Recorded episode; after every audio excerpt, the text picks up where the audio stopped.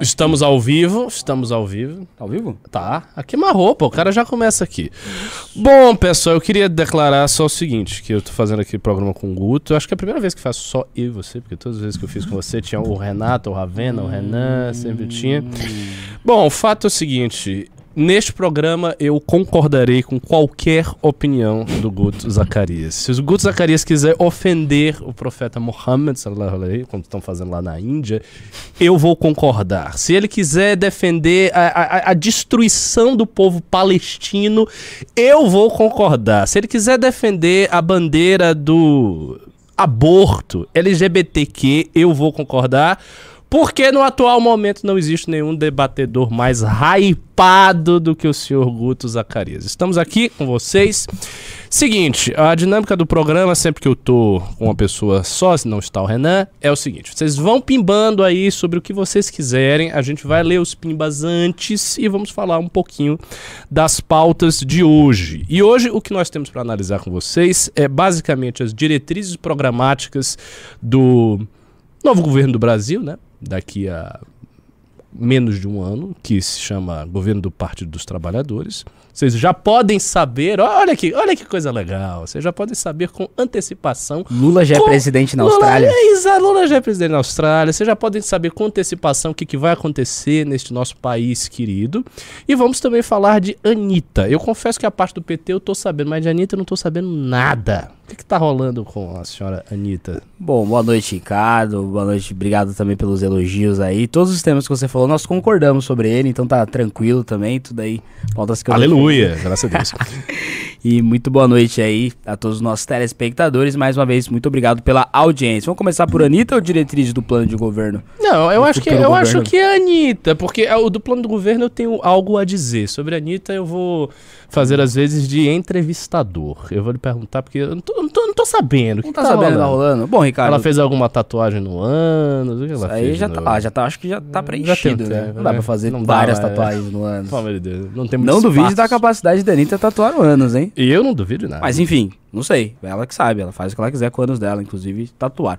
Mas, enfim, Ricardo, o que que acontece, é, nobres telespectadores? Por que, que eu acho importante falar desse tema? Porque eu, eu, sei que vai ter nos comentários. Ah, vai falar de. Cara, a Anitta é a maior influenciadora do Brasil. Sim. Tipo, ela acabou de fazer uma campanha para as pessoas tirarem título de leitor, que eu acho que boa parte das pessoas que tiraram o seu título de leitor abaixo né, da obrigatoriedade foram por conta da Anitta. E as campanhas publicitárias e eleitorais que vieram depois da Anitta tiveram só sucesso porque a Anitta começou. A Anitta é uma pessoa que é simplesmente, em 2022, o maior oponente político do presidente da República. Não é o Lula. O Bolsonaro não, não briga com o Lula no Twitter. A Anitta é o maior cabo eleitoral do Brasil. O maior cabo eleitoral do Brasil. Então, se vocês não quiserem falar sobre isso, tem, tem sempre aquele papinho, né? Ah, mas isso é coisa de. Cara, isso é coisa de debate público. Isso a gente quer influenciar as pessoas para concordarem com as nossas ideias, que são melhores, que são mais congruentes, que de fato melhoram o Brasil. A gente tem que, no mínimo, destruir as ideias das pessoas mais influentes uhum. falando bobagem. E a Anitta hoje é uma delas. É o retrato do nosso país, gente. Pô, a gente, sabe, o nosso país é Renan Calheiros de um lado, falando coisas sérias, e a Anitta do outro. Infelizmente é isso que a gente tem que combater. O que que acontece? A Anitta, ela começou. Primeiramente, ela foi atacada pelo Zé Neto, da banda Zé Neto e Cristiano, que ele disse que ele não precisa da banda Zé Neto Cristiano, que é uma banda que eu gosto, ele disse que ele não precisa fazer tatuagem no toba, nem usar lei Rouanet para chegar aonde chegou, né? E isso tirou a ira, a ira, né, de da elite intelectual brasileira. Foi isso que começou essa treta toda Foi com os sertanejos que é tá aí rolando a, a confusão, Gustavo Lima se meter. Tudo começou Tudo com o Zé Neto Cristiano fazendo uma leva, ah, não preciso de tatuagem no toba nem lei Rouanet é. pra... E aí atacaram a Rainha Anitta, né? Que a Anitta é uma coisa da esquerda ao liberal gadismo que ele existe e usa muitas vezes as cores roxas, é, você só pode elogiar a Anitta. Não, de um lado a Anitta é a rainha, do outro lado é a, é, Anitta é a empreendedora, que é o liberal bobo que não entendeu o que, que ele tá fazendo, que ele acha que ser liberal vai ficar pagando pau pra Anitta. Enfim, e aí essas pessoas não toleram que se critique a Anitta, e o Zé Neto criticou, gostem ou não da crítica do Zé Neto, ele fez uma crítica a Anitta, gostem ou não, é uma crítica. E aí, iniciou-se, Ricardo, um movimento de você tentar cancelar os sertanejos Começando com a banda Zé Neto e Cristiano, depois veio Gustavo Lima, e aí depois. Mas quem é, fez isso? O, o fã-clube dela, Fã-clube da Anitta. esquerda? Foi o clube da Anitta que basicamente é a esquerda. Tipo, não tem ninguém de esquerda que não gosta da Anitta. Até porque ela é maior. influ- Assim como foi o Felipe Neto, lembra no começo da pandemia? Ah. O Felipe Neto deu a, a, cha- a mudança de chave de ser um youtuber pra virar o maior influenciador brasileiro. Cê acredite que se, se quiser, eu não sabia disso. Do Felipe Neto? Não, do Felipe Neto sim. Ah, da mas da Anitta. Anitta eu não sabia que era essa coisa toda. Assim. Eu acho que a gente fica muitas vezes embolhado e a- o cidadão comum ele tá sabendo dessa coisa aí e depois na eleição abre a urna. a gente a percebe. gente, ué, da onde essas pessoas surgiram? Elas estavam lá discutindo a Anitta, Big Brother, fazendo coisas reais. Elas não estão vendo a, Uhum. sei lá, a votação do Arthur na Leste, coisas que eu, eu acho que o Brasil seria melhor se ficasse vendo, né? É. Enfim, Ricardão. E aí começou esse movimento de você tentar atacar os, os músicos sertanejos, não dizendo que eles não estavam errados muitas vezes, mas a, a, a crítica, principalmente do modo que vinha e do jeito que vinha, não era válida, né? Era tipo esquerdista criticando gastos do Estado. Só, Mano, tipo, de- desde quando você se preocupa com isso? Tipo, é, essa prefeitura gastou demais nesse show. Isso é uma pauta que o MBL fala. Sim. Não que o quebrando o tabu fala. Então, quando eles veem com esse negócio, falam, cara, não é a sua real intenção. Eles querem atacar o sertanejo, porque, na sua maioria, eles são do agronegócio e muita maioria de verdade bolsonarista. Aham. Eles são de direita, no fim das contas, né? E pra eles, a galera da esquerda, eles colocam todo mundo no mesmo balaio. MBL, Bolsonaro, Partido Novo, lá vai, tudo no mesmo balaio. Era um movimento de, do politicamente correto atacar mais uma vez a direita. E aí ontem, né, pra chegar no assunto, né, de fato, ontem a Anitta deu finalmente uma declaração sobre isso, até então ela nem tinha sido feito manifestado. Ela deu uma entrevista pro Fantástico, onde ela disse que tinha sim eh, chegado propostas pra ela de desvio de verba envolvendo dinheiro público. Que. Peraí, que tinham tentado corromper. Tinham tentado corromper a nossa rainha Anitta. Caramba. A e ela disse quem? Ela não disse quem. Ela só disse que não, não, É. ela não aceitou. Ela não aceitou. E aí a polêmica que tá essa, Ricardão. Você acha que a Anitta, ela. Eu acho que, tipo, ela não tinha obrigação legal de falar, pô, não, um servidor público, então não é Claro. prevaricação. Mas, por exemplo, enfim. O que, que você acha disso aí? Você acha que Cara, eu, eu, quem foi? Sim, eu acho que é aquela coisa, né? Que quando você levanta a bola, você tem que cortar. Assim, se ela falou, olha, chegaram pra mim propostas de corrupção envolvendo tal e tal coisa. Ela tem que dizer quais propostas, quem fez, onde fez. Porque senão a pessoa pode falar qualquer coisa, né? Eu posso dizer, olha, assim, eu toco violino, né? Chegaram várias propostas pra eu tocar em shows, propostas milionárias. Não, Você tem que dizer, mas quem é que tentou corrompê-la? Quem é que tentou fazer isso aí? E assim, que deve ter acontecido, com certeza, essas coisas rolam demais, pô. Esse dinheiro público aí, de, não só de artes, de qualquer emendas de maneira geral, uso de dinheiro público, sempre tem corrupção envolvida, assim, é uma coisa muito, muito, muito comum. Mas eu soube também que nessa polêmica toda, o... o que o- aquele sertanejo, pô, é o Gustavo Lima? Gustavo Lima? O Gustavo Lima disse que ia acabar a carreira dele, que ia desistir, É. não sei. Deu uma declaração pesada dessa, né? Isso aí. Ele, tá, ele tá sendo muito atacado. Ele é o principal Todos, todos os sertanejos estão hoje sendo muito atacados por Sim, disso. sim. É, os dois principais grupos, né? O Gustavo Lima e, o, a, e a dupla Zé Neto Cristiano, que iniciou a, a briga. E o Gustavo Lima, porque aparentemente ele é o que mais recebe dessas verbas de prefeitura. Porque ele é o mais famoso. Porque ele é mais famoso. É o mais famoso. Mas assim, me parece também, assim, não tô falando que alguém é corrupto nada, mas assim, ah, a gente fez até uma lei com, com o Kim, é, um projeto de lei com o Kim, com o Beraldo, e aqui em São Paulo eu e o Rubinho fizemos um projeto de lei também. Que- Qual é o teu desse projeto? o meu é você, em shows que você usa a verba de prefeitura, né? Que a gente po- podia fazer estadual, mas nosso deputado estadual infelizmente foi caçado. Então a gente fez com o nosso vereador. Então, em verba de- da vida. é, acontece, né? Com verba de prefeitura, verba municipal, você não pode fazer show. ah, o artista que foi contratado com verba da Uhum. prefeitura não pode fazer manifestação com cunho eleitoral. Então, pô, ele quer se fantasiar com a bandeira do PT em ano eleitoral e dizer vote Sim. Lula. Ele não pode se for- chegar lá, ele não, essas Não coisas. pode. Só se for Não com pode. dinheiro privado. Quer Tá, com dinheiro privado? mas se, se ele fizer, o que, que vai acontecer? O Aí é o cachê- artista, chega lá e não, vota no PT aqui, fora Bolsonaro. Cachê cortado. Todo? Todo o cachê cortado. 100%? Sim, opa. Rapaz. A maioria dos contratos de prefeitura com eles, eles já prevê que o cachê seja cortado em algumas hipóteses. Tá. A gente quer incluir, dentre as hipóteses. é isso? A gente quer incluir, dentre as hipóteses, a manifestação com cunho eleitoral, até porque já é proibido por lei o showmício. Então você não vale você proibir, você legaliza o showmício, mas se não for showmício, for um show da prefeitura, aí você pode fazer uma manifestação política?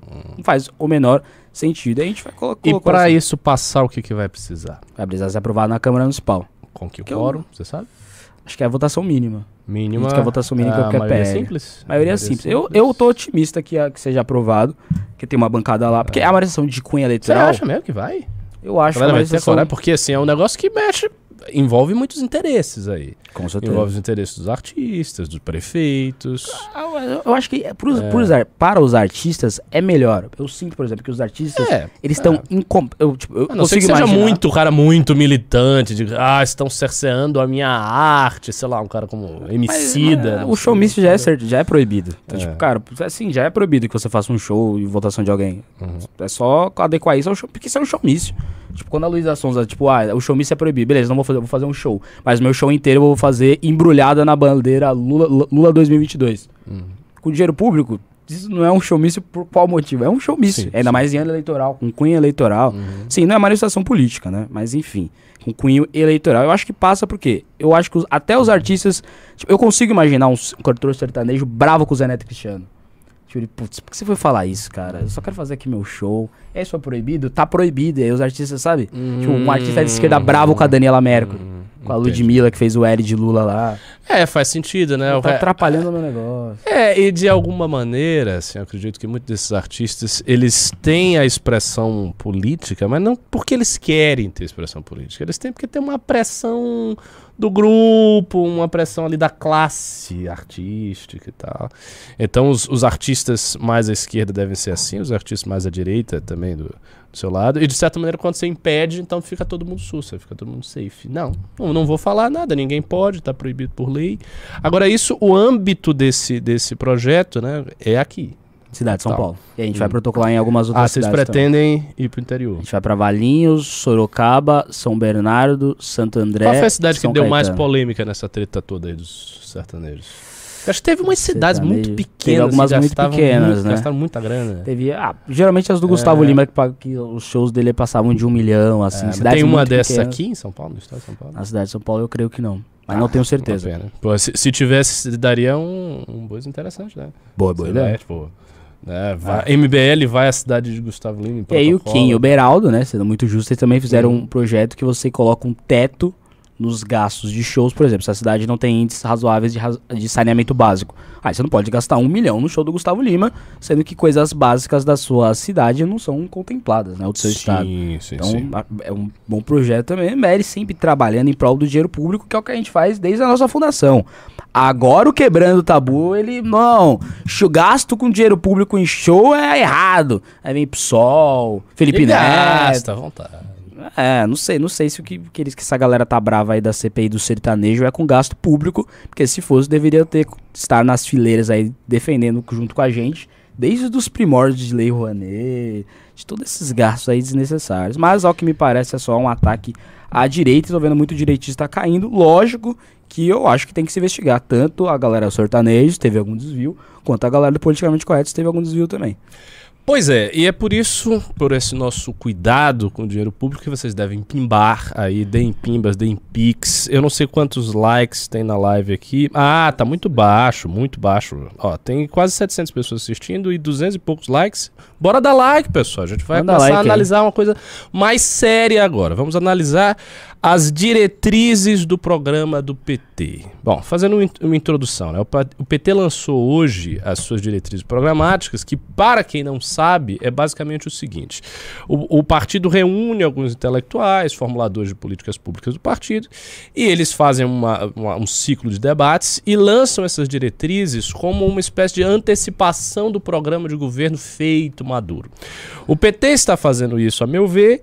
Primeiro porque é algo protocolar, obviamente, eles sempre fazem, mas tem também, assim, a- o- as diretrizes do PT desse ano tá dando debate. Eu tô vendo que tem um certo debate no Twitter, tá pequeno, obviamente, dos formadores de opinião, mas eu acho que isso vem na esteira de uma coisa que o PT tem feito, e o Lula especialmente tem feito, e muitos analistas têm visto essa situação como se fosse uma loucura do Lula. Não, o Lula tá velho, o Lula se apaixonou pela mulher lá, pela Janja, o Lula não sabe o que fala, eu não entendo o Lula. Pra mim não tem nada disso, cara. Eu não acho que o Lula esteja senil, não acho que ele está fazendo as coisas que ele está velho, não acredito que ele está fazendo as coisas que ele está apaixonado. Afinal de contas, a gente está falando de um líder político cuja carreira tem mais de 40 anos, cara, tem mais de 40 anos de carreira política, um cara muito experiente, nenhum indício de que ele esteja realmente demente ou senil, nem nada disso. Então, se ele está tendo um certo conjunto de posturas ao longo de todo este tempo, e essas posturas não são contraditórias, é, é sempre importante dizer isso. As posturas públicas que Lula tem tido ao longo de todo esse tempo que suscitam polêmicas, debates, não são posturas contraditórias. Ele está seguindo uma certa linha. Então ele falou de regulação da imprensa várias vezes, duas ou três vezes ele falou de regulação da imprensa, e aí teve todo um bafafá, o Lula tá a regulação da imprensa, e aí depois ele veio dizer, não, mas é o um modelo britânico, é como tem na BBC, blá blá blá, com essa conversa mole, mas ele falou de regulação da imprensa, ele já falou várias vezes da revogação do que ele chama de contra-reformas do governo Temer, especificamente do teto de gasto da reforma trabalhista, ele já falou em apoio a ditadores da América Latina. Teve aquela polêmica envolvendo o Ortega, quando ele, ele deu, na verdade, uma réplica, né? Havia uma pergunta ali, ele falou assim, mas e a Angela Merkel lá, que ficou não sei quanto tempo na Alemanha? Não, para dizer que é a mesma coisa. Como se a manutenção de um governante no sistema democrático fosse igual à manutenção de um ditador num sistema antidemocrático. Não é, né? Tem uma certa diferença, não é a mesma coisa. Então, assim, ele falou isso, uh, ele, ele veio acenando para os movimentos sociais para a esquerda, assim, várias e várias ocasiões que ele vem fazendo isso. E todas essas posturas me parecem confirmar uma intuição que está difundida nos agentes políticos de que agora não se trata do Lula paz e amor. Aquele Lula, paz e amor de 2002, que escreveu a carta ao povo brasileiro, que passou a se vestir de Armani, cuja campanha foi feita pelo Duda Mendonça, aquele Lula é um Lula do passado. Não, não enxerguem neste Lula de agora o mesmo Lula que ele construiu, aquela imagem construída e artificial de 2002. É outra coisa o que ele está fazendo. Então, eu acho que essas notas programáticas do PT vêm nesse sentido. Vem no sentido de corroborar um movimento que o PT está fazendo indo mais à esquerda. E o motivo central pelo qual o PT dá este movimento, está fazendo essa guinada, é, de um lado, mostrar as suas intenções no debate público, portanto, criar uma espécie de expectativa do que vem por aí, né? E testar isso em relação à sua força eleitoral. Ou seja, ele vai dizendo certas coisas e o mercado engole, a opinião pública engole, a imprensa engole, o eleitor engole. O que que. Porque eh, sempre que ele fala essas coisas, rolam umas polêmicas, mas eles, eles, eles medem isso. Tá, essas polêmicas elas ficam em que círculo? Elas ficam no círculo dos jornalistas do Estadão, dos analistas econômicos meio liberais que você tem na imprensa, das pessoas ciosas de reformas fiscais, do mercado, em, em que círculo essas polêmicas estão? O quanto dessas polêmicas afeta a base eleitoral, que é aquilo que efetivamente vai determinar a votação. Então eu acho que eles fazem isso já para ir testando. E o segundo motivo, esse é o motivo mais particular aqui do Brasil, é que o PT tem sofrido um achaque muito forte por parte da esquerda. A gente tem no Brasil atual a extrema esquerda crescente. Nós temos hoje vários, e você que gosta de internet, você é grande na, na internet, você pode, pode começar a pesquisar. Tem hoje vários influenciadores que não são tão grandes quanto você, mas são grandes. Influenciadores de 50 mil seguidores, de 20 mil seguidores, de 15 mil seguidores, de 25 mil seguidores, vários influenciadores desse de extrema esquerda ligados a instituições de extrema esquerda, como PCB, PSTU, Unidade Popular e por aí vai. Então isso é um, é um trend, é uma coisa que está crescendo no Brasil e que, veja, não era assim há 10 anos atrás. Eu tenho uma memória muito precisa de fatos políticos assim, de, de do, mesmo do meu convívio. E não era assim. Então, há um certo. Eu não vou falar nem 10 anos, um, um, prazo menor. Se a gente for falar aqui na época do impeachment, que aconteceu há 7, 6 anos atrás, essa tendência ela não era tão visível. Ou seja, numa base subterrânea de opinião, existe uma tendência de extrema esquerda que está crescendo no Brasil. E isso é uma coisa muito séria, muito preocupante. Às vezes as pessoas olham e dizem, é, é uma bobagem. O pessoal nunca vai nem eleger um vereador, nunca vai para lugar nenhum. Essa gente não tem coisa nenhuma. Não é bem assim, porque esse tipo de juízo, esse tipo de opinião, era a opinião que vigorava a respeito da direita antes das manifestações.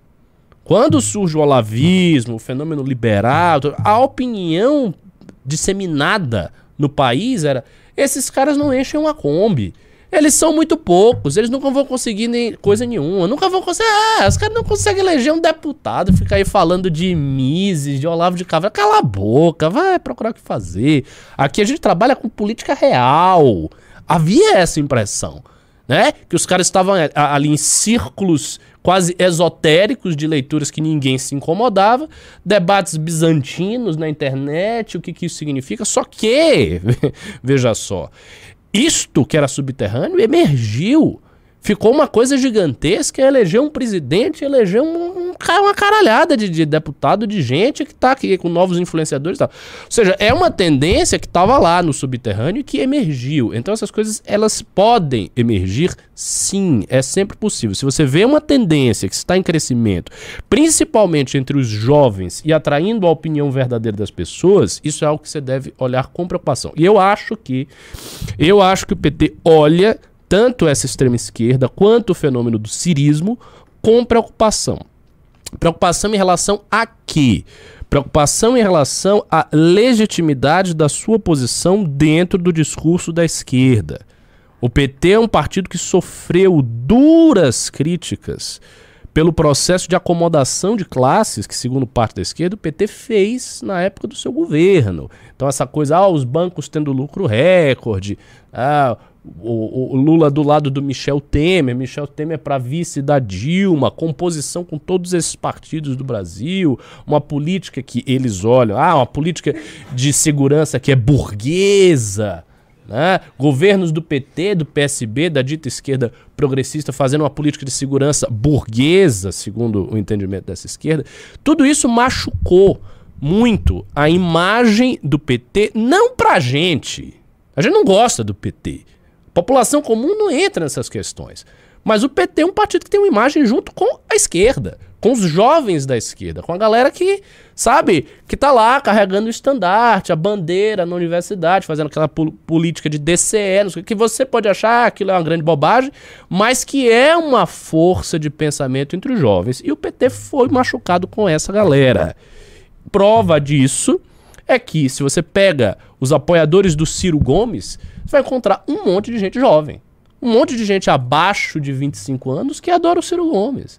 E o Ciro Gomes é um cara velho, antigo na política, cara que vem de uma política coronelista do Nordeste, o cara que tem um discurso e uma empáfia, uma imagem que não passa nenhum tipo de jovialidade, ao contrário, a tentativa dele de ser Ciro Games é uma coisa absolutamente canhestra e patética, uma coisa ridícula. Você olha aquele cara, você diz, ah, esse. Ah, ah, não, é o quinto Kataguiri. Ele fica. Ciro Gomes fica jogando Dota. Ele é um nerdola. Fica vendo live do Casimiro e jogando game. Ciro Gomes. Para, né? Pelo amor de Deus, né? Assim, é, é um negócio que não. É... Mas por que, que ele faz? Porque ele tem um público jovem. Tem um bocado de moleque que gosta do Ciro Gomes. É a mesma... Você pega o PCO. O PCO tem um bocado de moleque que gosta do PCO. Sabe, libertários gostam do PCO, meninos com foto de, de anime gostam do PCO, do Rui Pimenta, que é um velho sindicalista de, sei lá, 100 quilos, que fica falando de teorias trotskistas, de, de, de, sabe, de 70 anos atrás, mas a galera gosta. Então, veja, existe em torno dessas figuras, em torno do cirismo, PCO, extrema esquerda, um, um, um certo, como é que eu vou dizer uh, uma certa ebulição de energia de jovens que enxergam em formulações radicais ou fortes ou disruptivas algo interessante. E o PT tem uma dificuldade gigantesca de vender isso para as pessoas. Porque o PT governou o Brasil durante 13 anos, porque o PT é uma força velha, porque a retórica do PT é velha. Então, eu acho que todos esses fatos fazem com que o PT se veja na necessidade de dar mais acenos à esquerda para essa galera, para manter esse público, tentar cativar e não perder essas pessoas todas. Porque a máquina ele já tem. né? O, o, o sindicato ele já tem, né? até a CUT. O movimento social organizado ele já tem. O que, que ele está perdendo? Ele está perdendo o jovem que não tem nenhum movimento, sabe? É o jovem isolado, digamos assim, que usa a internet, que gosta de assistir a Sabrina Fernandes, o, o Jones Manuel, que gosta de assistir um influenciador do PDT, que gosta de ver as análises entediantes do Rui Costa Pimenta na, lá no negócio da causa operária. É, e tem um monte, um monte de jovem de 20, 18, 22, 25 anos que está acompanhando estas coisas no Brasil. E essas pessoas vão votar e essas tendências podem crescer. No caso do Cirino já não é tão pequena. Porque a gente já está falando aí de um eleitorado de 7, 8%, fazendo do Ciro o principal candidato da terceira via. A nossa terceira via direita foi toda pro buraco. Moro foi embora, Dória acabou, Simone Tebet tinha uma piada, não tem nada aí. A terceira via que tem uma terceira via de esquerda com este perfil que eu estou descrevendo aqui. Que gosta do projeto do Ciro, que é cirista, que usa florzinha lá, rosinha e tal, e que é engajada e que é engajada. Então, por conta disso, o PT precisa dar esses acenos. E aí vem a questão.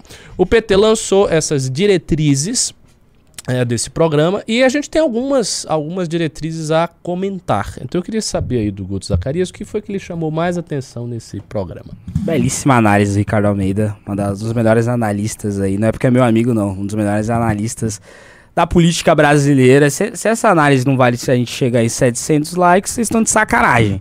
Pois é, e tá assim, tá, pô, tá 800 pessoas, 873 pessoas Tá pra chegar, bota like aí, você tá Sem a, a estrela calva do senhor Renan Santos, é um número até apreciável. Agora vocês não estão dando like. Deem like pra gente bota chegar like. a mil e ficar tete a tete com o bota Renan. like porque, porque merece, gente, além de tudo merece, né? Vamos lá, o PT soltou hoje as suas diretrizes, o seu plano de governo são aproximadamente uns 90 parágrafos ali. Com uma leitura tentando não dizer nada e dizendo. No, tá, o PT tava louco para não dizer nada. Ele queria que ficasse na é, miúda. É. Só que se o, se o, líder das pesquisas, o cara que governou o Brasil por tanto tempo, os maiores líderes populares da história do país, ele solta um plano de governo.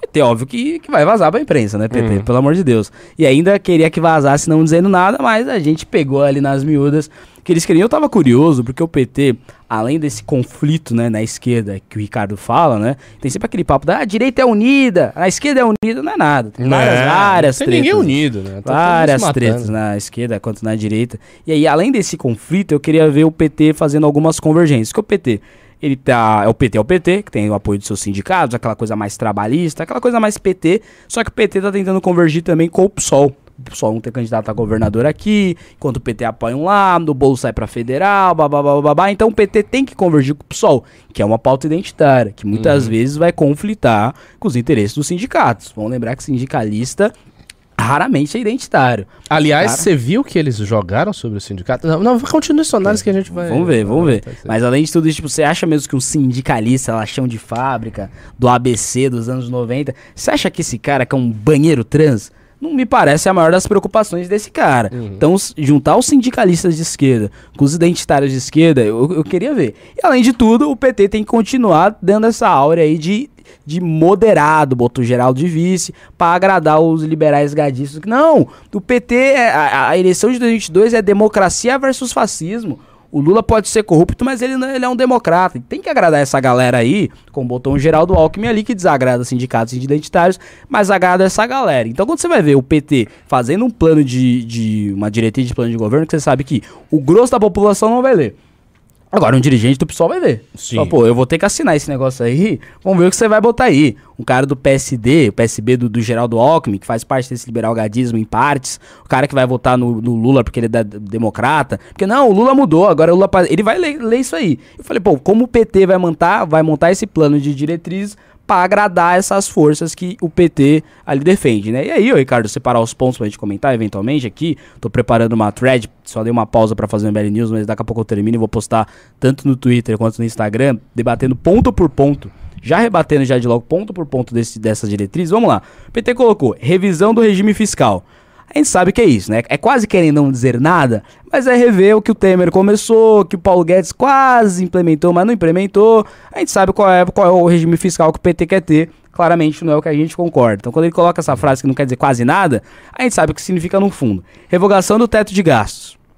Você sabe que eu tenho uma tese sobre essa revolução do teto de gastos? Eu acho que isso vai ocorrer assim de forma inevitável. Até se for o Bolsonaro. Ine pra, É. mim, pra mim, cara, pra mim isso é uma coisa inevitável. Se eu tivesse que apostar dinheiro, dizer, não, o teto de gastos vai cair. Tanto que o Bolsonaro fez alguns furos no teto de gás. É. Tá com assim, algumas esse goteiras. teto aí, cara, esse teto já tá todo perfurado, pô. É, mas Ele assim, a é gente falou- mantido Porque... Quando a gente falou com o Meirelles, no finado The Redcast, ele deu a entender que quando você É, faz um né? teto de 20 anos, assim não vai durar 20 anos, porque o Brasil é. O Brasil não é a Suíça, né? Então. Lógico. Então Não tem, não tem nenhuma política durar- que dura 20 anos. né, É, amor o de Deus. quanto ele durar, já, já. Enfim, mas o PT tá colocando revogação do, do teto de gasto. Revogação da reforma trabalhista.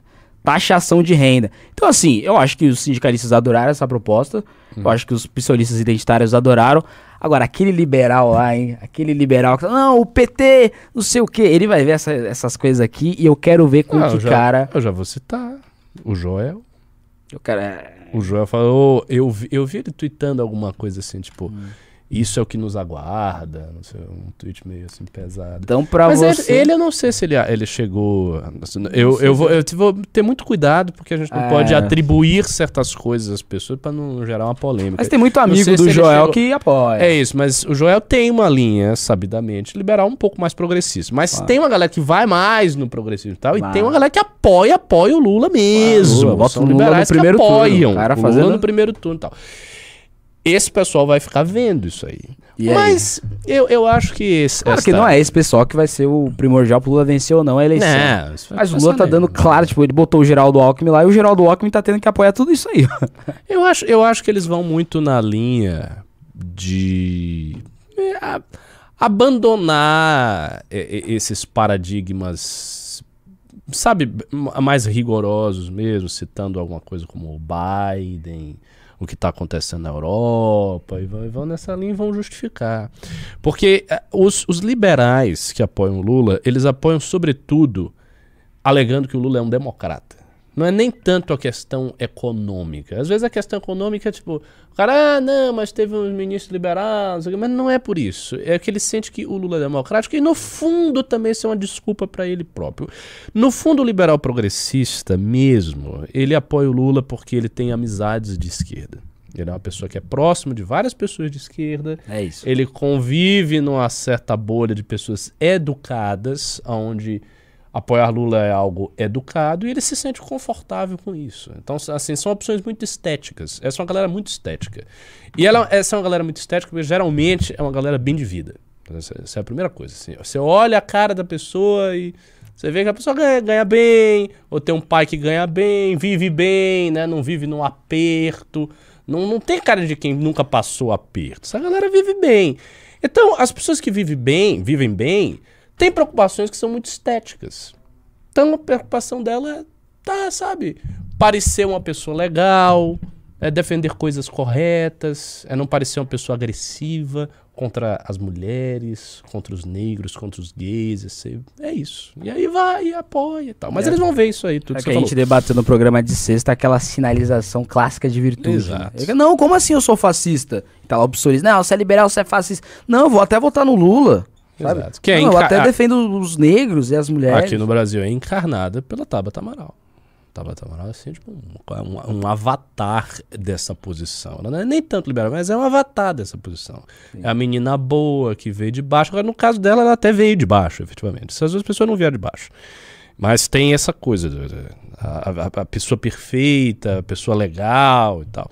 Que é um- uma imagem muito distinta do MBL, né? O MBL passa a imagem de pessoas que não são legais, que não, não, não são amorosas, que se sacaneiam, sabe? A gente não tem, enfim, esse, esse feeling. Só que tem um, um ponto aí que você não trouxe, e eu li e me chamou muita atenção, até estava discutindo com o Ian, o ministro. E no, no, no- nas notas lá programáticas, o PT disse que não vai retornar com o imposto sindical.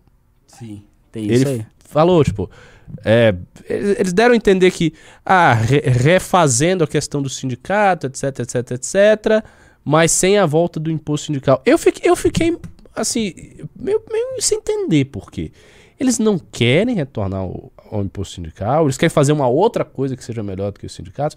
Porque, assim, com certeza, isso, isso não é um, um delírio. Né? Se, o- se o cara bota lá, ele já conversou com os sindicatos.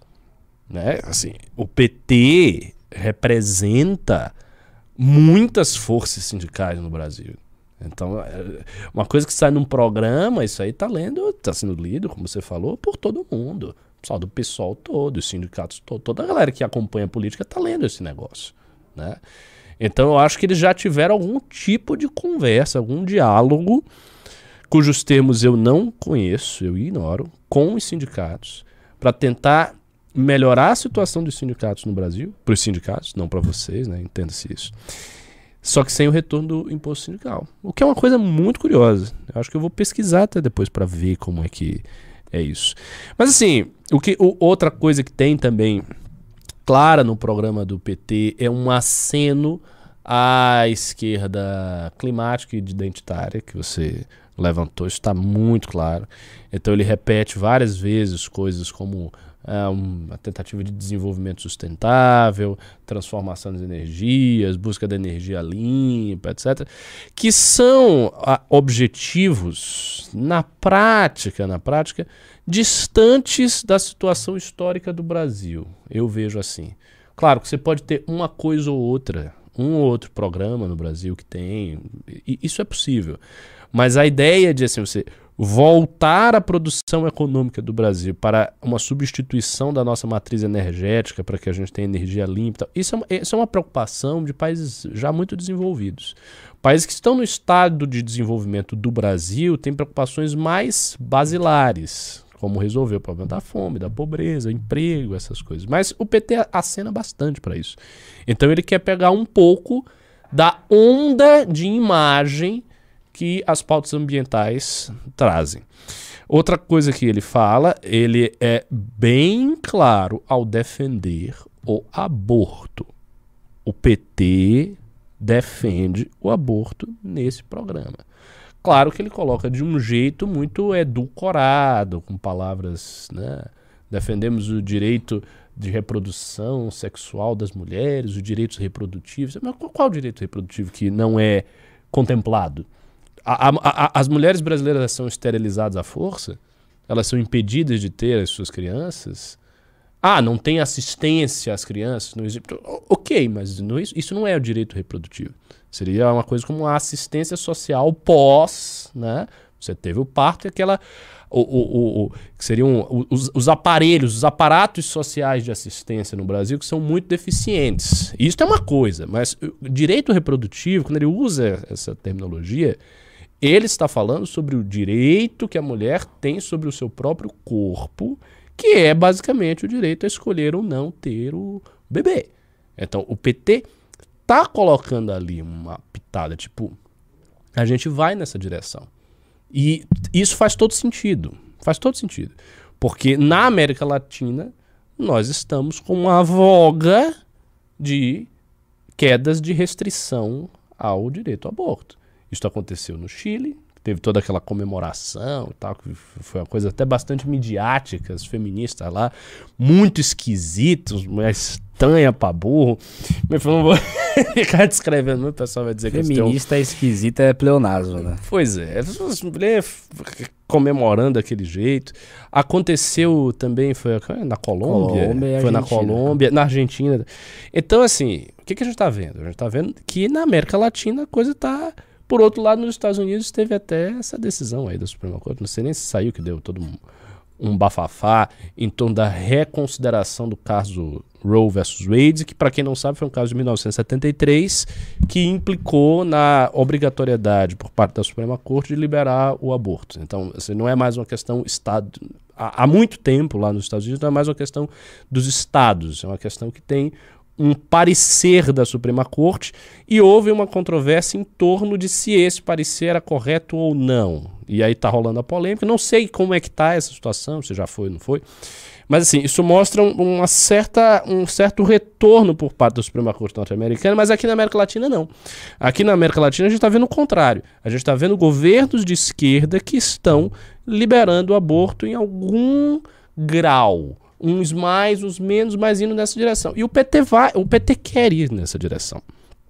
Essa questão eu vejo a dificuldade que ele vai encontrar com o movimento evangélico.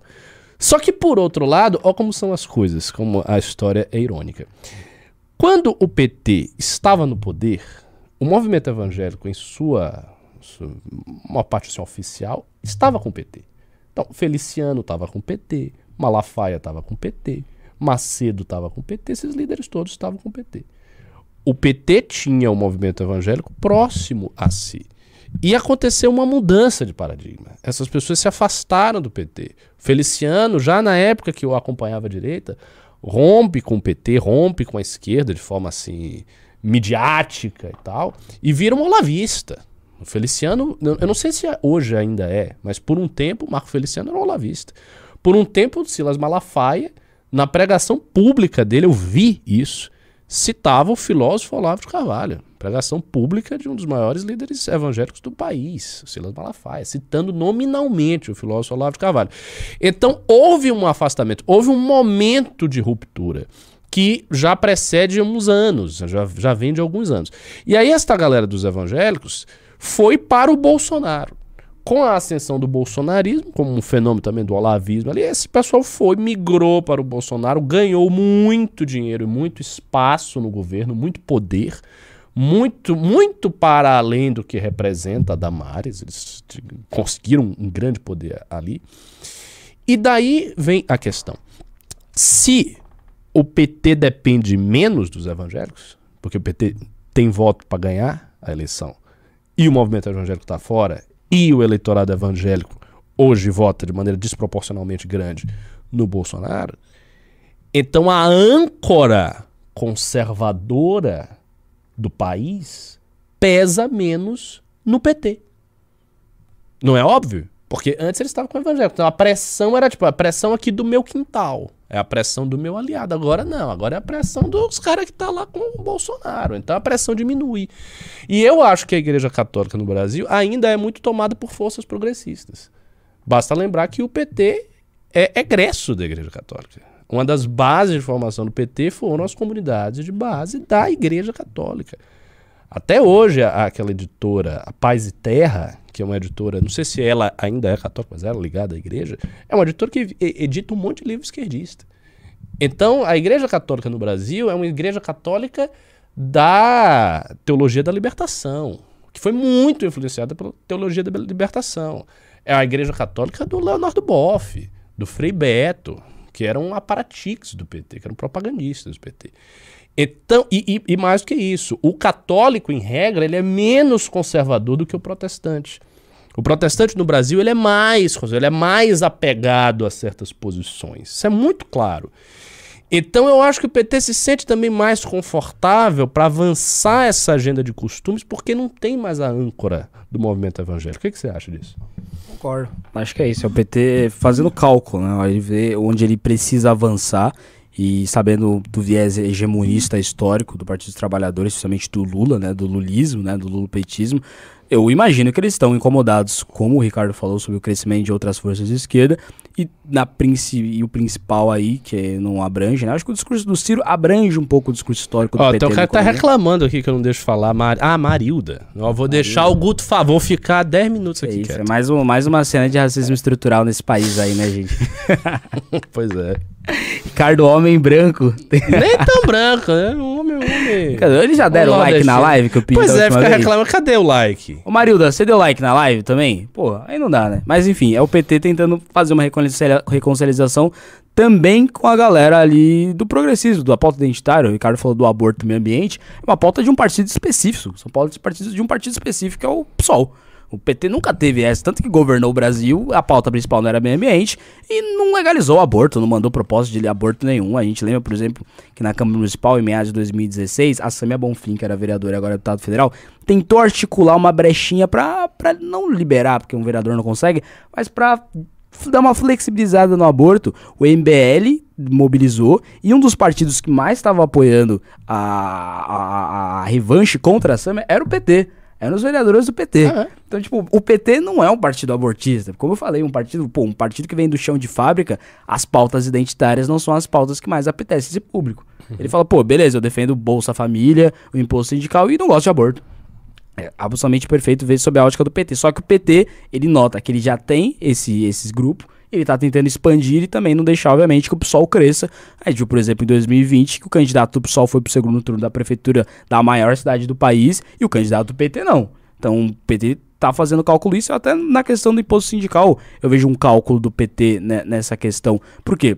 Como o Ricardo falou, eles veem, né? Eles, eles soltam uma notícia na mídia, vê o quanto vai incomodar e quem está inco se incomodando com ela. Então, quando o PT iniciou esse papinho, que foi a Gleisi Hoffmann, eu lembro da entrevista dela falando das reformas na Espanha, foi rechaçada pelo meio Uhum, liberal, uhum. mas alguns jornais, tipo, ah, na Espanha deu certo, e não deu, né? Mas na Espanha foi assim, depois o Lula reproduziu e falando de imposto sindical. E aí eu vi que apanhou bastante, por quê? O sindicato gosta de imposto sindical, mas o trabalhador não gosta. Sim, trabalhador que o PT sim. tenta chegar lá com Bolsa Família, com, pô, vou dar vale não sei o quê, vale não sei o quê, é o cara que tá se dando mal com desemprego, com inflação. Esse cara não quer pagar um real a mais pro sindicato. O cara da CUT quer, mas o um público também que o PT tenta entrar, que é a classe trabalhadora, a classe trabalhadora, é, ele não, não gosta de imposto sindical. Então acho que nesse cálculo do PT, quando a Gleice, quando o Lula falou, ele falou, opa, dá pra ir revogar o teto de gasto, mas imposto sindical esse cara não quer. Então, além disso, os sindi- os sindicatos já estão com o PT. Tipo, eu não acho que tipo, algo que o PT possa fazer que a CUT tira o apoio do PT e declara apoio, sei lá, ao André Janones, ao Pablo Marçal, ao Bolso. Não vai. A CUT vai apoiar o PT. Possível. Então a CUT dá pra gente dar uma refogadinha, imposto sindical não dá, e a gente vai tentar avançar em meio ambiente, aborto, pra tentar um público ah, diferente. Eu vejo muito cálculo aí político do PT. E, cara, ah, ah, eu acho a importância desse debate é crucial. Tanto que eu vou terminar minha thread daqui a pouquinho. Aliás, me sigam lá no Instagram e no Twitter, que é onde eu vou soltar essa thread. Porque é muito provavelmente as diretrizes embrionárias do plano de governo que vai governar o Brasil por quatro anos. É. Agora uma pergunta sobre isso. É, tá saindo esse plano de governo, vai ter ce- uma debate interno aí, em quem segue a política. O que, que você acha que Bolsonaro e os bolsonaristas podem fazer em torno desse plano? Que seja uma coisa significativa. Porque eu, eu vejo muitos gestos do Bolsonaro, aí eu vou linkar com o negócio da Anitta. É, ele entra em polêmica com a Anitta, ele fala uma coisa, ele dá uns acertos na rede social, né? Por exemplo, saiu o negócio lá da Amber Heard, e ela tinha ele não, ele deu um acerto. Ah, ô, Bolsonaro deu um acerto. Assim, isso não muda de forma global a situação dele. Sabe? Não são pequenos acertos de rede social que vai fazer o Bolsonaro ganhar a eleição. Mas o que, que eu acho, Ricardão? Eu acho que esses acenos são importantes porque o Bolsonaro, você vai saber disso melhor que não só que eu, mas como qualquer os outros analistas. Ele tinha, além de proposta, ele tinha uma aura. Sim. Ele era um mito. Eu acho que o governo Bolsonaro fez ele perder essa aura. Tipo, não- sabe, até o cara que é Bolsonaro, o Bolsonaro não tá peitando o sistema. Tipo, ele não tá combatendo política, ele não tá combatendo nada, liberando, não tá. O cara que é bolsonarista, ele tá defendendo o Bolsonaro, defende por conta dos motivos dele ali, vai defender o Bolsonaro em todas as hipóteses, não quer o PT, mas ele já não acha que o Bolsonaro vai chegar no cavalo branco com uma espada e passar a, a- a espada na- no pescoço do centro. Não vai fazer isso. Esse Bolsonaro, que da Amber, das brigas com a Anitta, ele dá uma reavivada naquela estética bolsonarista do mito do- da lacrada. Do corte rápido da Tramontina. Acho que isso é importante, essa aura que o Bolsonaro traz. E, além de tudo, você falou de plano de eu acho que o Bolsonaro ele vai fazer coisas no, no- nas diretrizes do plano de governo dele, né? Eu lembro da de 2018 que era, era bizarro a gente perto desse cara. Tipo, era, era um plano de governo PDF de Nossa, eu páginas. lembro disso. Tipo, é, Deus era. do céu. vem de perspectiva, era- é óbvio que não ia dar certo. Era quando saiu esse, eu lembro desse. Do Paulo Guedes era tipo um Era- artigo do Mises Brasil de. tosco, Mas, tipo, coloca umas tosco. coisas liberais aí. Tipo, sem explicar nada. É. Absolutamente tosca. Mas eu acho que nas diretrizes, porque o povo, o Brasil profundo, não vai ler essas diretrizes. Uhum. Ele vai tentar comunicar. Eu acho que ele possa fazer mais uma vez uma cena ao liberalismo.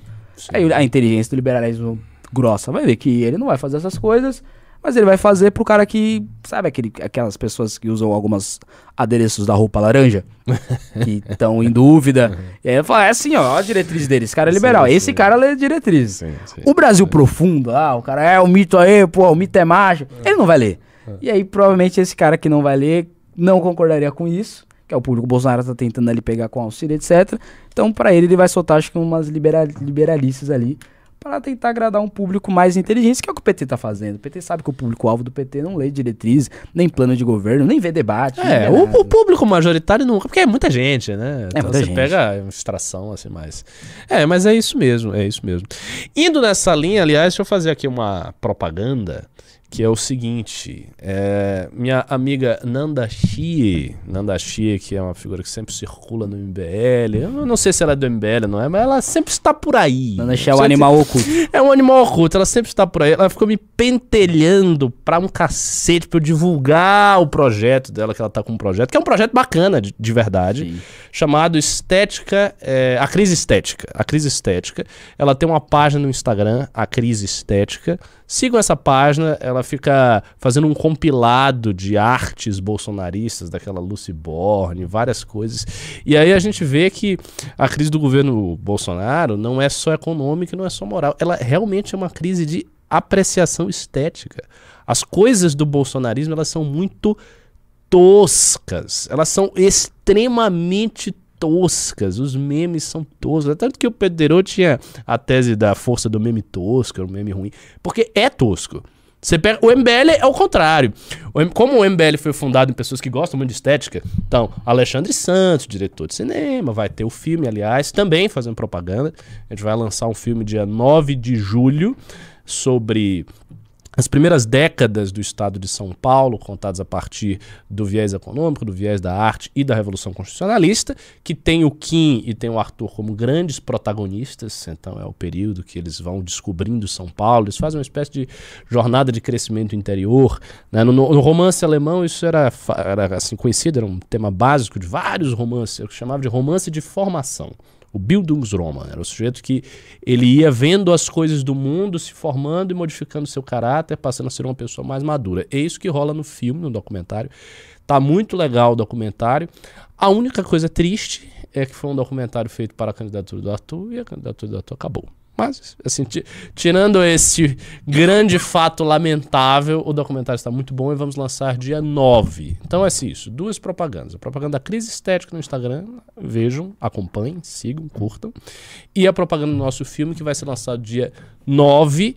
É, vamos estar. o, o Arthur, acho que gravou hoje, ou vai gravar amanhã, uma coisa assim. Final de julho, né? É, Então é mês que vem. sobre- já é mês que vem. Nove, né, não é 9 de junho, é 9 de julho, no dia da Revolução Constitucionalista, que é, pra quem não sabe, o evento mais sangrento da história do Brasil. Foi a maior guerra. Vai cair no sábado. É isso aí, ó. Hum? Vai cair no sábado. sábado. Não, tem- não tem desculpa. Sábado você não tá fazendo nada. Não tá caro, o documentário é bom, vai estar todo mundo lá, vai poder tirar uma foto, tietar os caras. Isso aí. Sim, não tem desculpa, gente. Não tem desculpa. Vamos ler uns pimbinhas agora. Uns pimbolas. Já adianto que não você vê muito, hein? É, eu tô vendo. Vocês É, manda aí vocês pimba aí, não a gente vai gostam. começar. Não, o Renan tem que... Não quer, não vai dar pimba. não que, não É. né? Pois é, exatamente. Próxima vez que ler um monte, a gente não vai ler. Vai, vai. É. Manda aí pra mim. Já mandou? Ah, outra coisa do plano de aqui, governo, pra, pra galera dar uma pimbadinha final aí, tem mais uns pimbas aí pra gente ler. Eles falam sobre que o PT inovou no combate à corrupção, né? É o, é um tema que eu falei, o que, que o PT vai falar? né? Dessa, rolou uma coisa chata no Partido dos Trabalhadores nos últimos anos aí. Os petistas foram meio presos, não, não rolou. Será que o PT não vai falar disso? E falou.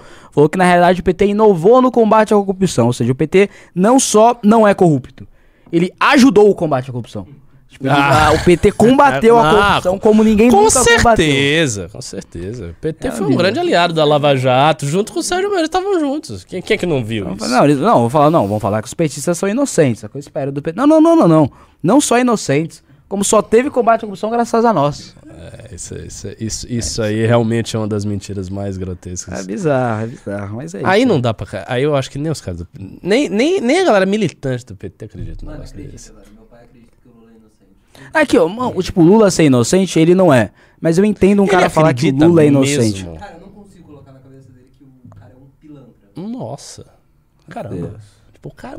Realmente o cara acha que não aconteceu nada. É. Porque É. Se o cara acha que, por exemplo, o Lula é inocente, eu acho que não é. Provo que não é, já tem vídeos sobre, sobre provas contra os vários processos do Lula e condenações. Agora, cara, o Dirceu também é inocente. Tipo, o Genuíno também é inocente. Tipo, o cara que devolveu quase um bilhão de reais essa semana. Todos são teve. inocentes. É todo mundo Eles inocente. devolveram, eles tiraram do bolso. Tipo, ele, ele doou pro, pro né? União. Você vê, o cara é inocente e ainda foi espoliado. O cara foi roubado. Tipo, pô, o cara teve que gastar um milhão de reais do próprio. um bilhão. Um bi. 975 milhões. Um Essa bilhão semana, de reais sendo inocente. É, é- é difícil Esse cara também é inocente? É, cara, não dá. Bom, vamos ler uns pimbas aqui. É, vamos ver, vamos ver, vamos ver. Gustavo Mortari do 2790. Guto, quer dizer então que você votaria em um réu? Lamentável. Era fã. Até quando, Brasil?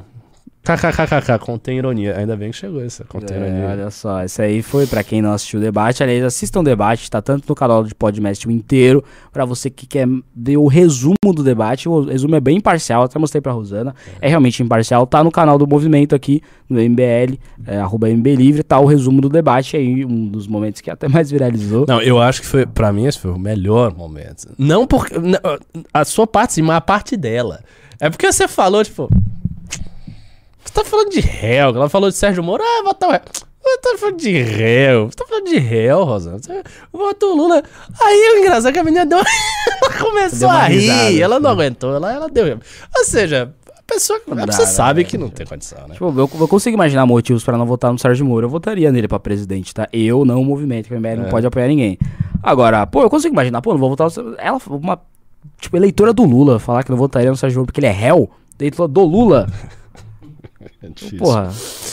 Complica, né, Ricardo? É, é. João Ricardo Menechini, do 10 reais. Até o Gilberto Dilmainstein já havia denunciado que a Anitta levou 500 mil da prefeitura em 2019.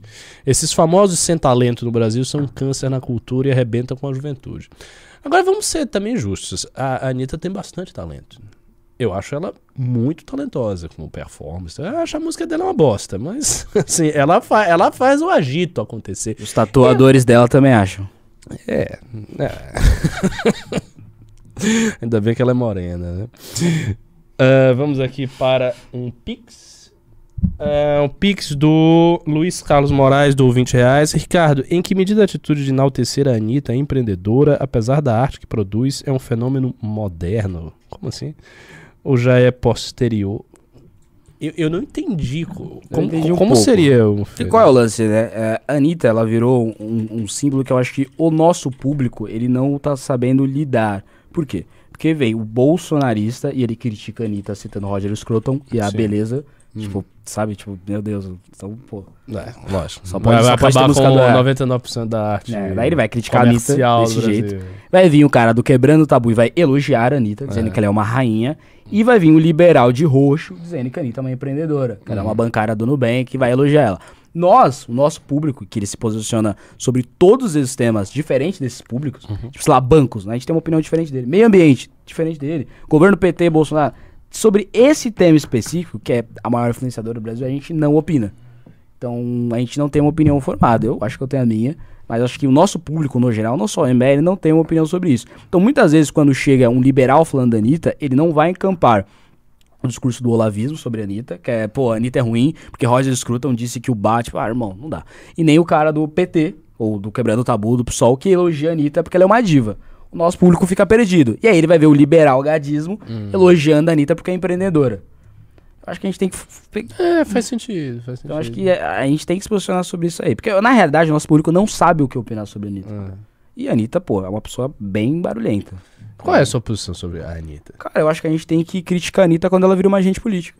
Acho que como a gente tem, como É o nosso aí, grupo político, ele é o grupo que dá as opiniões mais razoáveis sobre todos os temas da política, eu acho.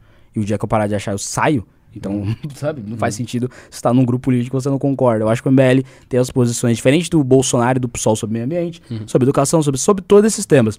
E sobre a Anitta, a gente também vai ser uma terceira via nesse assunto, como a gente é em todos. Então, tipo, a música da Anitta, eu não escuto. Se você quiser escutar, escuta. Se a Anitta der uma opinião sobre política, ela tá opinando no meu campo. E aí eu vou rebater. Uhum. Entendeu? É isso aí. É, próximo Pimba, de, é, 10 reais, foi um pix na realidade. Luiz Carlos Moraes, a direita, na visão de vocês, perdeu a força no discurso, no manejo tecnológico ou em ambos em que medida? Então, vou lhe dar uma, uma resposta. Eu acho que no manejo tecnológico a direita não perdeu força alguma. Aliás, a carreira do Guto mostra isso. A capacidade de viralizar, de fazer coisas que atingem muita gente, o discurso que chega. Isso aí não perdeu, cara. Isso aí, assim. E o o MBL em especial não perdeu. É uma máquina de fazer isso, assim, sistematicamente. Até pessoas que não têm muito jeito de fazer isso, como elas são pressionadas e vão, e tem muitas ideias, um brainstorm aqui, as pessoas vão fazendo. Em termos de discurso, eu acho que a direita tem uma, hoje uma dificuldade, que é ter governado o país com o Bolsonaro. Isso, para o nosso caso, é um pouco mais fácil. Por quê? Porque a gente se separou dele logo no início, fez uma posição muito aguerrida ao Bolsonaro e tal. A galera que tá com o Bolsonaro hoje, eu acho que essa galera, à medida do, do- que o tempo vai passar, vai ficar difícil de fazer as coisas. Até porque, imagine, ah, esse pessoal vai pra oposição contra o PT. Né? PT, vamos supor, PT ganha a eleição, a galera vai pra oposição. Quando o cara abrir a boca pra falar, ah, mas ah, o governo tá assim. Vou dizer, se você deixar o país era uma bosta, o que, que você tá falando? Cala sua boca. Então, assim, fica difícil, sabe, construir. Eu acho que esse, esse discurso tá bem enfraquecido, bem enfraquecido. Vai ter que levar um tempo e tal. Mas isso não afeta tanto o MBL. Então, o MBL pode crescer demais em discurso nesse período. Se Lula volta e o bolsonarismo não consegue, ao longo do tempo, em se, se colocar como oposição vigorosa ao PT, a gente pega esse espaço e traz uma rinca de gente, meu amigo, que tipo aumenta o movimento em 10, 15 vezes. É Real. É, e o que o Ricardo tá falando já aconteceu. A gente tem, por exemplo, o PT governou o Brasil por tantos anos. Agora, esse mesmo partido, quando critica um bolsonarista, o bolsonarista olha pra ele, tá, tá, mas e você, irmão? É, e aí fica nisso, e você e eu. É aquele meme, né, do Homem-Aranha, cada um apontando. E o, Bolso, e o PT voltando ao poder, esse petista, quando o PT errar e vai errar, vai falar, pô, e o Bolsonaro? Exatamente. A gente vai estar muito tranquilo, vai falar, "Ah, o Bolsonaro que é irmãozão. Exato. Thales Lima dou 5 reais. Tenho 17. Olha só, depoimento. Tenho 17 anos, sou nacionalista e gosto, entre aspas, do PCO. Teoria do Ricardo confirmada. Aprendo muito de política no geral no TikTok. Surgiu uma galera do nada. Pois é, cara, você é o retrato dos jovens, cara. Esse- esses jovens aí, eles estão vendo o TikTok do Guto, mas eles também estão vendo outros, naturalmente, vendo as coisas do PCO. E no, no seu caso, os dois, né? Porque você tá aqui no, no MBL dizendo que você gosta do PCO, que você é nacionalista. O menino tem 17 anos e ele é nacionalista. E ele gosta do PCO. E, sabe, esta linha de um certo, de uma certa posição que hoje está muito fora do mainstream e que é vista como radical, isso é uma coisa que está crescendo. Do mesmo jeito que a direita, Olavete, conservadora, liberal, cresceu e cresceu muito a ponto de existir o MBL começar a aparecer no discurso oficial, também essa galera está crescendo. É porque, na realidade, na realidade, o discurso oficial, oficial mesmo, ainda não foi tomado sequer pela primeira onda da direita, que é a nossa e do Bolsonaro e tal. O Bolsonaro assumiu o governo, fez tudo o que fez, mas como com uma, vou aí me apropriar de uma expressão do Martin Vasquez, como uma revolta do subsolo.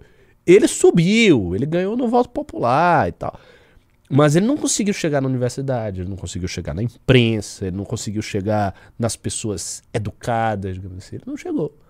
E o discurso liberal também não tanto. O discurso liberal, aonde o discurso liberal chega, e é isso meio que sempre chegou, é no mercado, nos agentes do mercado, na- no segmento da imprensa que lida diretamente com certas questões econômicas, tem, tem aquele consenso que não é um consenso que a gente construiu, não é um consenso que o Mises construiu, é um consenso, na verdade, que o pessoal do Plano Real, Fernando Henrique, Gustavo Franco, Peço Arida, essa galera antiga construiu, que é um, um consenso fiscalista tal, que está ali na Folha de São Paulo, não é nosso. No- O nosso é diferente.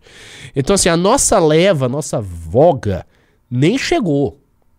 E ainda tem essa voga que- que tá mais, mais recente.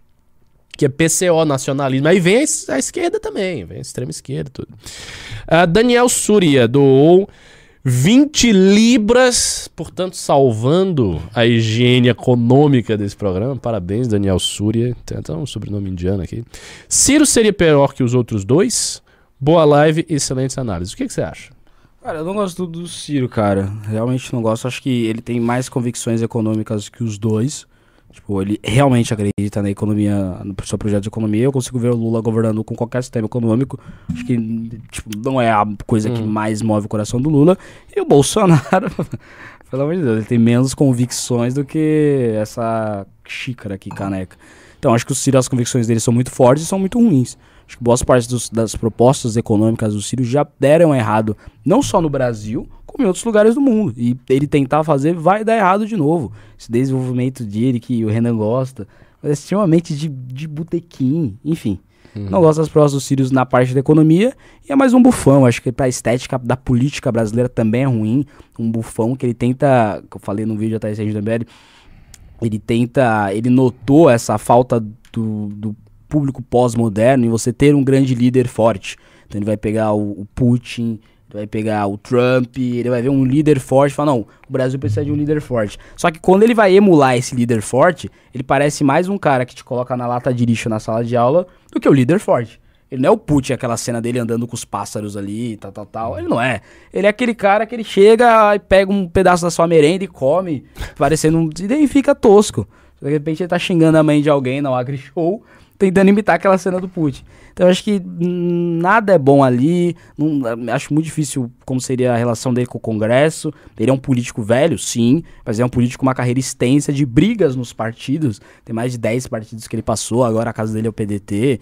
Então não gosto dessa coisa de Ciro Gomes aí. Talvez corrupto ele não seja. É, Mas não é só a corrupção que é o problema do Brasil.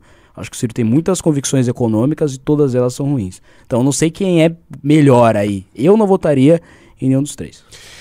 É isso aí, falou e disse. É, antes de eu é, continuar aqui os, os pimbas, fazer uma propaganda do esforço que algumas equipes da Academia MBL estão fazendo para defender o nosso. Nosso não, né? O, o, o pré-candidato do Paraná, pelo qual a gente tem uma certa afeição e acha uma pessoa bacana, o Bétega, porque o Bétega ele sofreu uma agressão de um cara bolsonarista, ele apanhou desse bolsonarista, e aí as equipes da academia elas estão fazendo uma, uma, uma campanha es- espontânea. A coisa fluiu e a galera tá querendo fazer. Não mandei aviso nenhum, não disse que era pra fazer. Uma campanha de pressão virtual em cima desse cara, em cima dos bolsonaristas. Esse fato do Bétega foi noticiado na Jovem Pan, chegou até a Jovem Pan, saiu em vários portais de notícia. Então, assim, se você gosta do MBL, você está interessado nesta campanha para ajudar o Bétega, que foi agredido por um bolsonarista, mande um ADM, escreva lá no Insta da Academia MBL. Diga, ah, eu tô interessado e tal. E aí algum monitor, alguém da equipe, ou até gente nossa, até eu mesmo, a gente vai entrar em contato com você e vai lhe botar nesse, nesse circuito, ok? Ah, Pri Pompeu mandou 6 dólares cana 7 dólares canadenses e disse: PT tem medo de voltar com a taxa sindical e o MBL jogar isso no colo direto dos trabalhadores. Com certeza absoluta que sim. É o que o Guto falou, né? O trabalhador não quer pagar nada, né? O cara já tá passando fome, você ainda vai introduzir O cara alguma tá lá com, pagar. uma, com a terceira maior inflação na América Latina, vai chegar o É, Lula. "Ô, toma você não quer pagar um, pouquinho mais pra CUT? Venha, meu filho. Velber Pacheco Martins doou 5 reais. Vocês falaram esses dias em botar gente de direita nas faculdades. Isso poderia motivar um estudo sobre homossexuais e a psicologia, o que acham? Cara, eu acho isso da questão acadêmica uma coisa muito fundamental. Só que é um projeto que. Assim, a gente só vai fazer isso daqui a muitos anos. Por quê? Porque você tem que montar a academia MBL toda. Aí você tem que montar o segundo ano da Academia MBL. Aí você tem que fazer com que os núcleos que têm um trabalho amador se profissionalizem, consigam sair do amadorismo para a profissionalização. Aí você tem que eleger a galera daqui. Aí você tem que formar a base para a galera daqui. Ou seja, a gente tem alguns nomes, tipo o Kim, tal, o Rubinho, né? Esperemos aí o Gutaman para fazer para imaginar um projeto. Porque se não for assim um projeto tipo Academia MBL ou as ou, né, não posso falar, né? Mas for, vocês entenderam, né? Se for um projeto político eleitoral, um projeto político educacional, ou alguma coisa que tem início, meio e fim, fica assim aquela ideia do Olavete, que é a ideia do Olavete. Vamos restaurar a alta cultura. Tá, irmão, mas, mas como? Fazendo um curso e você vendendo um curso por 200 reais, dizendo como ler Roger Scruton ou como apreciar obras de arte, você não vai restaurar merda nenhuma com isso. Assim, pra você ter uma tomada real das universidades, uma coisa concreta, isso é difícil, cara. Isso é um trabalho assim, monumental. O último Pix Pimba da noite foi o Vinícius Brito Lorenzini, que deu aqui 10 reais. Só pra pedir uma live com uma dura, ah, dupla Ciro Games e MGIC. Quem é MGIC? Mr. Dick? Não, não, não sei. Não, não sei quem é esta pessoa. Como você pode perceber, eu não acompanho essa coisa de games. Conheço também. Tem mais alguma coisa, Heitor? Te mandei um agora. Agora, No apagar um das luzes. Pix. É, olha. Ele falou um Pix, eu tava pensando que era 200 conto. Mas tudo bem, tudo bem, tudo bem. Quantos são? É, vamos lá, último Pix da noite então. Boa noite, Gudão. Gutão mandou muito bem no debate. Brilhou demais mesmo. Até minha irmã. es- Caramba, olha só. Até minha irmã esquerdista tá mudando. Abraço, Ricardo, manda muito. Olha só, muito obrigado aí pra Ah, você. Você furou a sua bolha irmã. demais com esse debate, hein? Ah, Tipo, espero, né? Balançou Bacana, as hein? convicções da irmã, da irmã esquerdista. Pô, muito feliz de ter honrado a militância do MBL e defender as nossas posições, assim, com, com movimentos que são conflitantes. É sempre um motivo, além de próprio, né? É, pelos motivos que a gente não pode falar da justiça eleitoral, mas também de. Sabe? É seu time jogando contra outro time. Você quer que seu time vença. Sim. Enfim, eu acho que deu pra sair com resultado positivo aí. Trazer os três pontos pra casa. Você falou mesmo, não? O professor aqui me treinou bem. Tá? então, que bom que vocês gostaram aí, cara. Pois é, e fiquem sabendo aí que o Guto, agora que ele debateu, ele tá animado, vai começar a marcar um debate atrás do É, outro. já tem um próximo, já serve Hum. marcado. Vamos ver, hein? O menino vai virar o melhor debatedor do Brasil. Eu quero, eu quero assim daqui uns. Quando você já tiver eleito. Ser um debate Kim, oficial, assim, no Congresso. Se você continuar esse negócio de debate no espírito do debate, chegar um oficial Guto